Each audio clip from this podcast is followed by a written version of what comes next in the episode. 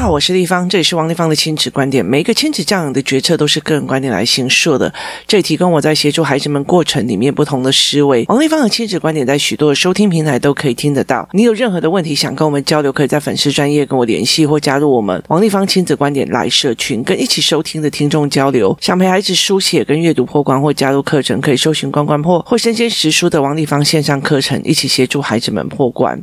这一期我们继续再来讲说，呃，所谓的孩子有没有办法懂对不起？所谓的对不起里面所延伸出来的一个概念哦，那这个概念就是孩子到底知不知道什么叫做我已经造成别人的损失，也就是损失的概念哦。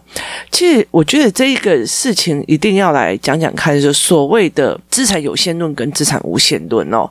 那我觉得在很多的人里面哦，呃，是这个样子的。以前我们早期的父母他们会认。为是资产有限论，意思就是说，你要赶快存钱，你不要把钱呃，你不要把钱花光哦，因为啊，你这样子你会钱不见了哦，那你钱花了就没了，花了就没了哦。他的意思就是你的资产是有限制的，就是呢，老天爷给你的钱是有一定的命中有数哦，所以他一直在花的过程里面，你的钱就会不见，所以你必须要存钱哦。那你存钱必须存起来这个部分。那例如说，如果今天有一个人去开车弄到了别人的车，那就造成别人的损失，就是意思就是说我必须要再花费了一笔钱去把我这个损失所弥平哦。那我觉得在台湾的状况还好，因为台湾毕竟地比较小，所以其实很多交通工具哦。那其实像在美国，呃，你如果车子坏掉了，然后你要去修理，那你就没有办法去上班，然后没有办法去上班的又被扣薪水，那他们没有存款。的概念，所以有时候就因为一个车子的某一个额外的支出，导致他们掉落贫穷线之下哦。所以其实什么叫做造成别人的损失？如何避免造成别人的损失这一件事情哦？对孩子来讲，他们是没有这样子的思维模式的哦。那又有一派的人哦，他们认为是心想事成哦。你不要让小孩觉得有匮乏感。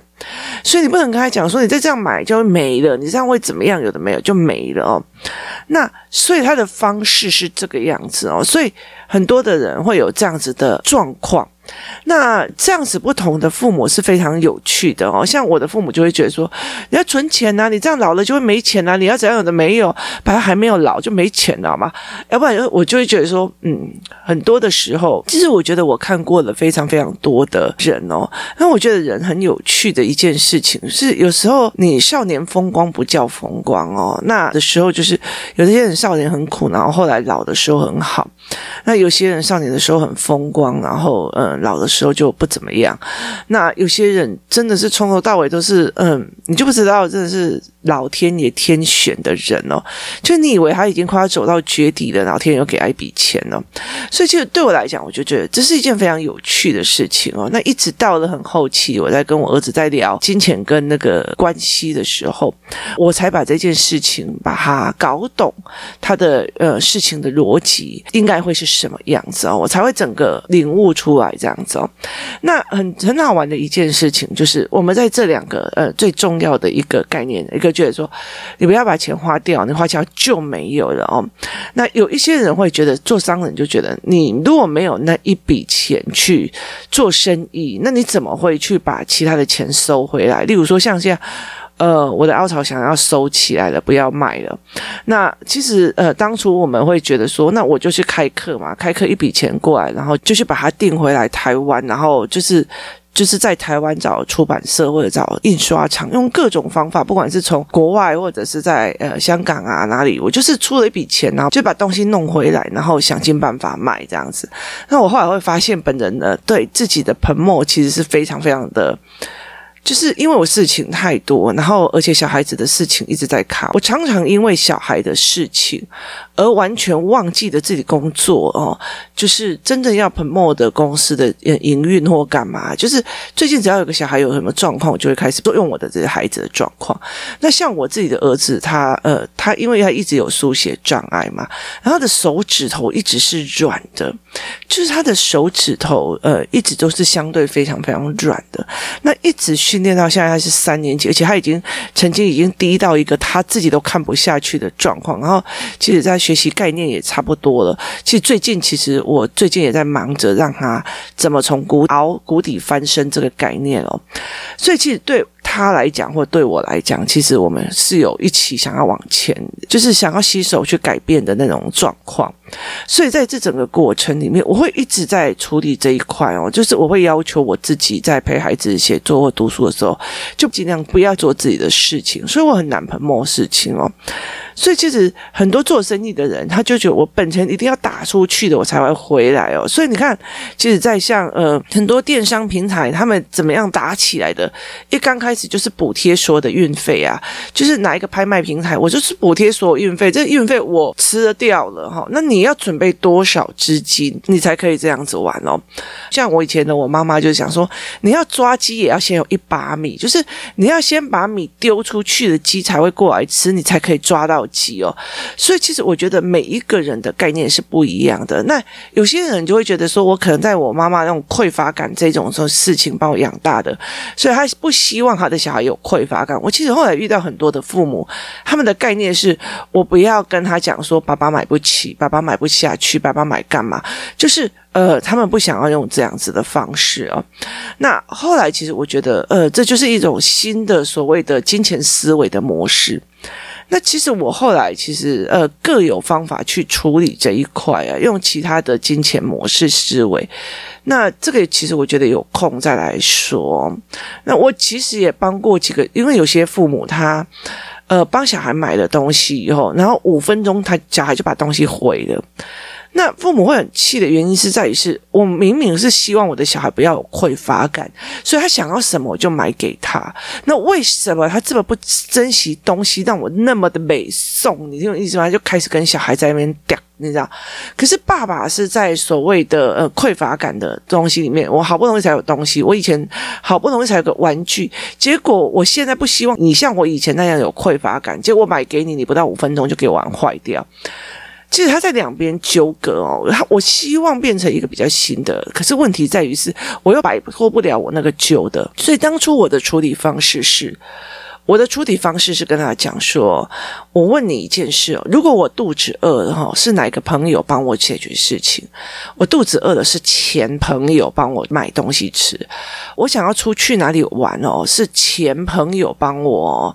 达到这个目的，我想要做什么是前朋友帮我做的。这个金钱是一个好友，所以他去帮我做这一件事情哦。所以在这整个过程里面，我觉得在这整个过程里面，它是非常非常有趣的一件事情。金钱这个朋友帮助了我什么？哈，那我就跟他讲说，如果我把金钱拿出去换了个东西回来，结果你要把它弄坏，我会觉得我对不起我的前朋友。我觉得那个东西对我来讲就是浪费了哦。所以后来其实我会有这样子的概念给孩子。可是呃，后来其实我觉得我的儿子在呃后来提点我的加减法那个东西会让我更好这样子。那概念就是你对金钱的概念是什么？哦，那现在你手上有一百块，那你买了一个五块钱的，或者是你买了一个十块钱的东西，可是这十块钱的东西被弄坏了，所以我损失的不是只有那一支笔，我损失的是十块钱的那一支笔哦。那我只有这一支笔，如果我损失了这个东西，那我势必还要再拿另外一个十块钱去弥补这一块。就是我今天如果只有一支笔，然后那支笔十块了，被人家弄坏了，我就是等于损失十块钱哦。那十块钱之后，我必须还要再出另外一个十块钱再去买同样的一支笔哦。所以那个东西叫做损失。那损失跟金钱、跟生命或者是东西是有画上等号的。孩子没有这个概念。我这个东西玩坏了，我妈就把它丢掉了。我这个东西玩坏了，我就玩下一个玩具了。我这个东西弄弄坏了，我就请爸爸妈妈再帮我买。我这个东西玩坏了，会有新的玩具进来。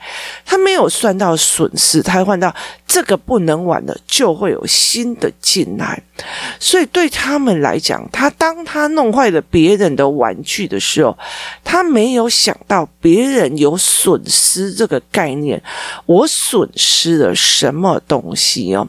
就很像很多的孩子，就我要 iPad，我要 iPhone，我要手机。别人小孩都有手机，为什么我没有手机哦？他想到的是我自己己的拥有，他不知道这个要求是从父母的口袋里面金钱的去换回来的，也意思就是它是一个损失。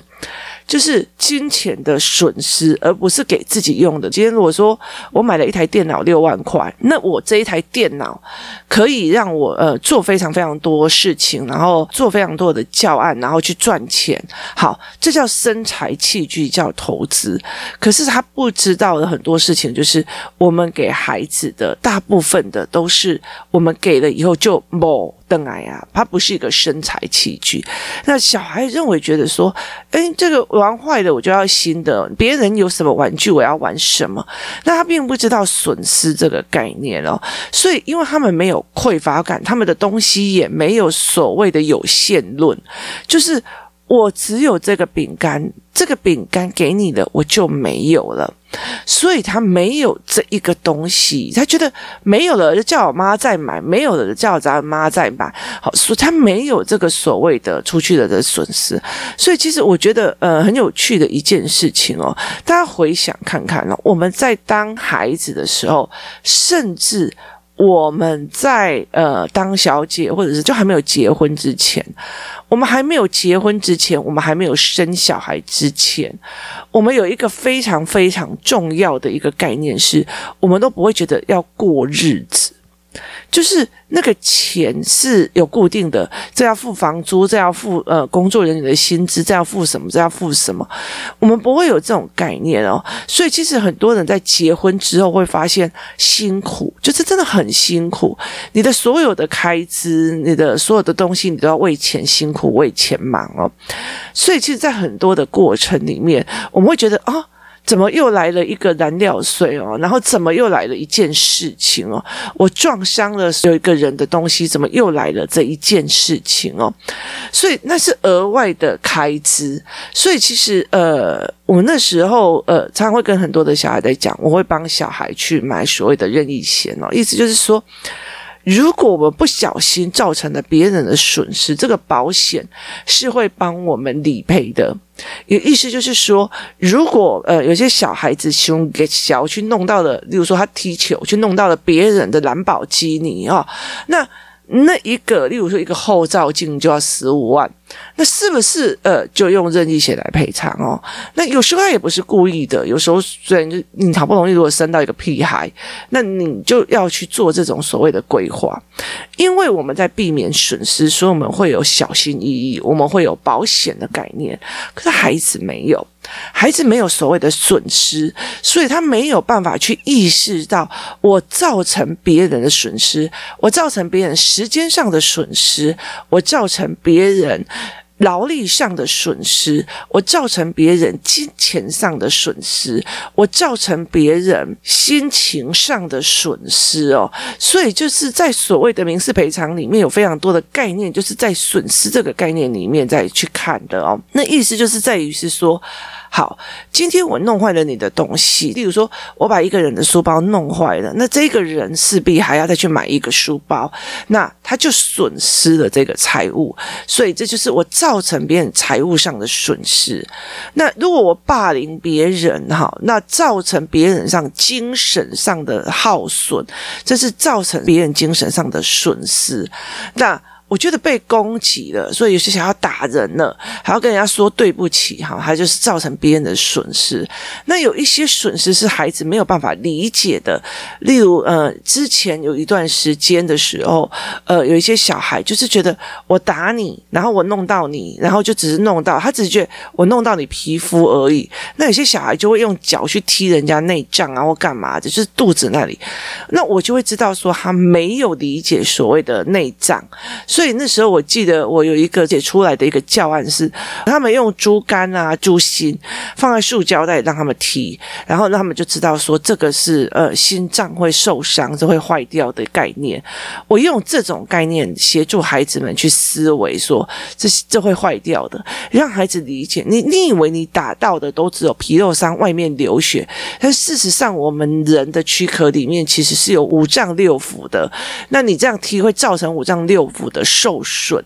他们没有这个概念，因为他们脑海里面没有五脏六腑的呃想象跟图片，所以他没有觉得会造成你损失。他踢人的时候，他并不觉得会造成你的损失，那也不会知道说他会造成你永久性的伤害哦。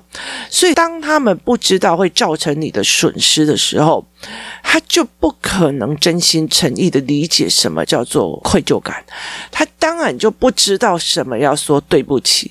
所以这整件事情非常有趣的一件事情就是。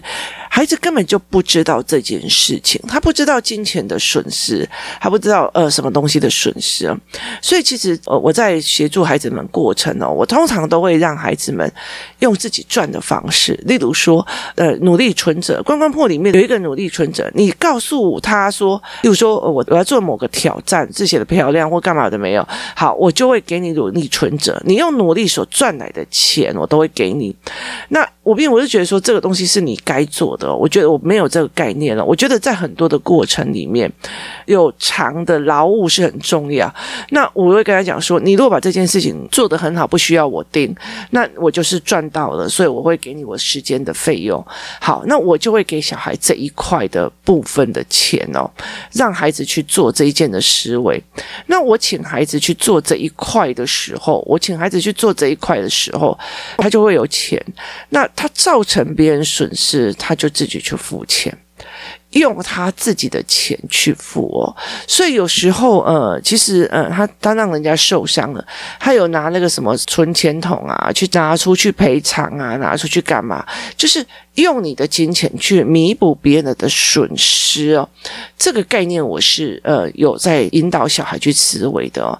如果一个人开车出去去撞到别人的车，好，他是不是也要拿他所谓的劳务报酬，也就是说他工作所赚到的钱去赔偿对方的金钱损失哦，跟劳务损失？可是孩子没有这个概念哦，撞别人一下的三轮车就说一句对不起，这件事情就结束了。那。当然，我们会觉得小孩之间是不要那么的计较，可是我们没有去让他们正确的去理解所谓造成别人的损失跟相对损失的概念。他们没有所谓的相对损失的概念，甚至有很多的妈妈说：“你干嘛跟孩子们计较？你拿我的手机拿来摔。”然后孩子的爸爸就说：“啊，就说对不起就好了啊。”王丽芳干嘛跟小孩计较？那我就会很明白知道，别人的财产你的看不在眼里，你听有意思吗？损害别人的财产你看不在眼，那我可以叫我的儿子说把你的车砸烂，干嘛跟小孩计较嘛？那其实重点在于是你这个家长要不要去带领孩子去做这个思维，去看别人的损失跟自己的损失的这个概念。那你如果没有愿意带小孩子去看别人损失的概念，他就不可能有任何的愧疚感，他也不可能会有感同身受，因为当我的东西被损失了，我的东西被弄坏了，有损失了，这个东西才是一个非常重要的一个概念。我东西弄坏了，然后有所损失，那是不是我就应该要有这样子的作为？去让孩子们理解说，哦，我这个东西损失了，我那个东西损失了。好，所以当他们会觉得说啊，那这样子把郎马戏要用的，所以你怎么去带孩子去看这样子的状况哦？你去做什么样的思维哦？有一次哦，工作室我在让孩子们去理解所谓的嗯生。就是人的四大需求，需求理论啊。那其实我后来发现，小孩子不太能够理解什么叫做“民以食为天”。很多的事情都其实以所谓的生存下去，就是要有工作，都是为了吃，要有东西这样子哦。所以那时候我就叫孩子们就。呃，中午不能吃饭，我就没有买便当给他们吃，我们也没有叫他们订餐。然后后来到最后，我就开始十二点半就开始上课，一直上到下午三点多吧。他们已经饿到该该叫了，你知道吗？然后后来我就说，好，那休息几分钟哦，你们自己去找吃的，而且不可以离开工作室哦。于是他们就开始在工作室里所有的橱柜里面开始翻箱倒柜找。那其实呃，因为他们其实练得很熟哦，嘴巴很甜，他就这个某某阿姨，我可以吃这个吗？某某某阿姨，我可以吃这个吗？好，然后他们就去到处去找。那他们就找了非常多的泡面哦，因为呃，工作室里面工作人员会呃自己准备一些泡面，然后就找了非常多的泡面就在那边吃。然后他们就吃完了，这样。其实工作人员的孩子那天刚好不在，所以呃，他就觉得哦，好了，那给你吃，那给你吃，那给你吃啊。好，所以我在做教案的过程，我为了要引导小孩这件事情，我是不是也造成了工作人员的损失？所以第二天 no 我就到处去买了一堆食物，跟一堆所谓的泡面，然后去放在工作室，跟那个人讲说，这个是要给你的。那一个很大的一个原因是在于是，因为我在做这件事情造成的损失，我后面是要弥补哦。所以其实，在很多的呃思维模式里面，包括欠人情啊，或者是说欠人家的人情，造成别人的麻烦，就是你用了别人的呃所谓的人脉。你用了别人所所谓的思维，好，那你是不是有给付了，有给钱哦？所以其实我觉得在很多的事情里面，我常会觉得说，例如说今天我发现这一个老师变了，那我想要离开，或者是那个人变了，我想要断，我常常会告诉说，我有没有去占过人家便宜？我有没有就是好好的，就是呃，不要欠人家人情哦？所以在这整个过程里面，我常会呃做这样一件事情。你在所有的事事情里面，有没有造成别人的损失？那如果我连损失这一块我都没有认为，例如说，我不过踢你一下，受伤也不过是表皮流点血，我没有一个内脏的概念，我就不知道我把人家打到脾脏出血。好，因为。你如果尤其是打肚子看不太出来伤口，那内脏就出血了哈。那你会不会知道说这个东西到最后的影响是什么？所以当你不知道，当你没有了解的时候，你就真的不知道我为什么要说对不起，是他惹我的，我打他刚刚好而已哦。所以其实，在很多的过程里面，不管是说你就是擦我的车，我把你叫下来打一顿刚刚好哦。我觉得那个东西的概念不是这个样子的哦。所以我。觉得在很多的过程里面，怎么去面对这件事情是很重要。你打你搞我敲车呢？你搞我冲啥呢？你刚刚切我车，所以我打你刚刚好了。我有没有？考虑所谓的造成别人的损失，我擦你车可能没有造造成你什么损失，只是让你 kimochi 没送。可是你下来把人家打到一个内脏出血，你看他肚子也没有流血，可是人家已经内脏出血了，或者是脑出血。但孩子没有这个概念，他并不知道他造成你的损失，他完全没有这样子的逻辑哦，甚至他自己没有损失过，不知道损失的那种痛，他没有那种有限论。我这一个礼拜有零用钱只有一百块，我掉下不。见我们以前哦，就是如果你这一个礼拜只有一百块零用钱不见了，就是不见了，你知道吗？就是你就是会整个人陷入很哀愁哦。然后后来我就觉得不知道在哀愁什么，因为爸爸妈妈会给你吃中餐，会给你吃晚餐，可是你那零用钱不见，就代表你不能去福利社，你不能去买那个。我小时候好喜欢买那个肉桂。长像长得很像树根的那种肉桂丝，那现在再怎么找都找不到啊！所以其实我就我就会常会讲说，哎，那时候你就会觉得好难过，为什么钱就不见了，就是损失了，就是孩子现在没有这种损失感，所以他其实对他们来讲，他也并不能够同理别人说，我造成你的损失了，我造成你财务的损失，尤其再加上亲子团体之间有非常非常多的。而且小孩的难免的那个不用计较，对，我告诉你，我身为一个老师，我可以做好人啊啊，那个东西小小的东西没关系，不用计较，那个东西不用计较，没有，我通常不会来帮我整理好，来帮我修好，来帮我油漆擦好。为什么？因为你造成别人的损失，别人帮你擦屁股嘛？不是哦。但当然很多的家长说，你干嘛跟小孩计较？你干嘛跟小孩计较？那你永远都不会让小孩理解的。你造成别人的损失，你造成别人的困扰。那我真的觉得说，那你如果要那样子的小孩，那小孩就是你儿子嘛？那你就尽量享受啊，他是概念所延伸出来的一个东西哦。我叫我爸帮我买什么就是买什么，我叫我做什么就做什么。我弄坏你的东西，你刚好而已啊，你干嘛跟我计较哦？所以其实我觉得那个东西是一个非常重要的。老天爷把小孩给你一个任务，是让他就是在这个社会里面，呃，如鱼得水的去实现他的梦想。如果他有很多的概念，他格格不入啊，我弄照别的东西啊，弄一下你是会怎样啊？摸一下你的胸你是会怎样？你有没有损失哦？拜托好吗？所以我觉得在很多的概念，你在幼儿的时间里，你有没有？建立他真正的概念，去理解这个孩子没有去学造成别人损失这件事情，他当然就不会觉得那是愧疚，他也没有为他自己的行为付出了一个代价，所以那何必呢？他没有办法学会面对他自己所做出来的事情的代价，那就根本不用告诉我说他以后会变得多负责任哦。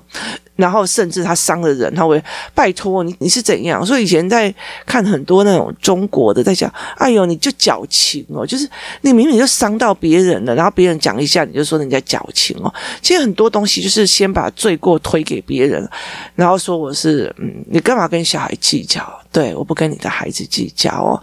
那让你孩子一辈子都学不会。那我觉得那个东西是在于是，你完全没有办法理解一件事情。如果你不让孩子去思维什么叫造成别人损失的这一件事情，他怎么可能会是一个可以自省、然后反省、自省的人格？